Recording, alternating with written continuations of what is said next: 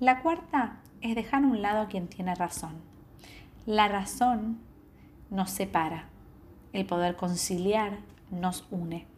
Es verdad, hay veces que no vamos a poder conciliar todo, que yo me voy a quedar con mi verdad y el otro se va a quedar con la suya y hasta se puede generar un conflicto. Y puede pasar, en una pareja puede haber conflictos y no pasa nada.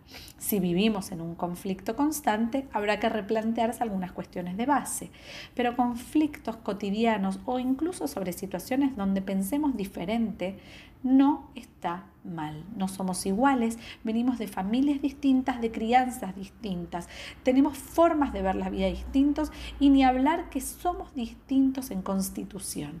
Con lo cual es totalmente lógico que pensemos diferente, que veamos la vida con otros ojos. La clave es cómo lo manejamos. Hay que decidir qué batallas vale la pena pelear. Hay que decidir qué realmente es importante para mí que necesito sí o sí establecer mi posición y mi postura y decir, bueno, de acá yo en esto no me muevo. ¿Cuándo amerita conciliar y cuándo amerita decir, bueno, ¿sabes qué? En esta cedo, porque elijo priorizar el vínculo a tener razón. Elijo priorizarnos a tener razón. Elijo poder esta vez decir, bueno, esta voy con vos y no para que la próxima vayas conmigo, ¿eh? Esto no es un tira y afloje. No, esto es, estoy acá, en este momento, y hoy yo decido correrme del lugar de la razón en pos de nuestra unión. El punto es no quedarse resentido.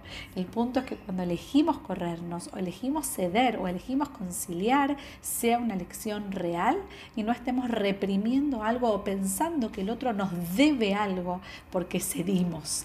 No, no, no. Es poder yo darme cuenta que el vínculo me vale más que nuestra unión, el, el, nosotros vale más que el yo. Esa es la clave, que el nosotros vale más que el yo. Y si a veces voy por todo cegada por mi razón, por el tener la razón, y me equivoco, puedo claramente ir y pedir perdón.